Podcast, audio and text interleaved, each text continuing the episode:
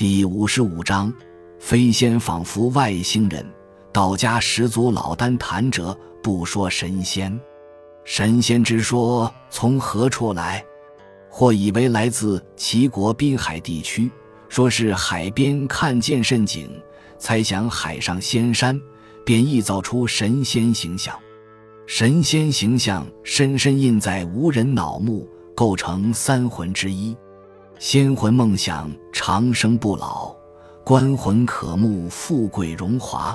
匪魂准备造反为王，此三魂者轮流坐庄，支配无人一生，莫不如是。秦皇汉武这类毒夫迷信暴力的同时，还迷信神仙的存在，足见神仙之说是如何得势了。那么神仙是何模样？神仙，我心目中就是鼎湖飞升的轩辕皇帝。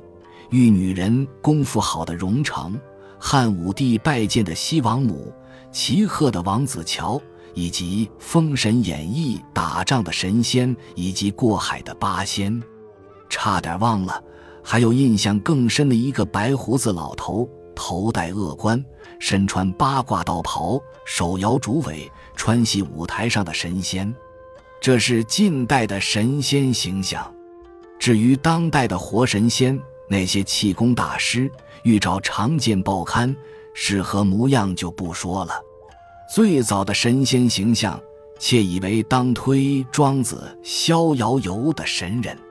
他们住在九州外北海中遥远的孤舍山上，不食五谷，餐风饮露，或骑飞龙，或乘白云，遨游四海，完全出乎我的意想。他们皮肤若白雪。肌肉若凝冰，不冠不袍，似乎穿着透明衣裳，不然怎见肌肤若冰雪呢？有可惊者，他们身躯柔弱，近似处女，会不会是中性人呢？他们刀戳不入，水淹不腻，火烧不焦，真是特殊材料制成的超人。使人失望的是，这些超人不想为人类服务。没有兴趣干预我们的社会生活，但是他们具有特异功能，能用意念给动物治病，使五谷丰登。你不觉得有点像传说中的外星人吗？这个最早的神仙形象，恐非纯粹的艺术想象，或许有目击报告做依据吧。外星人从前到过地球吗？人类用外星人做原型，塑造了最早的神仙形象，又被庄子写入书中，这有没有可能？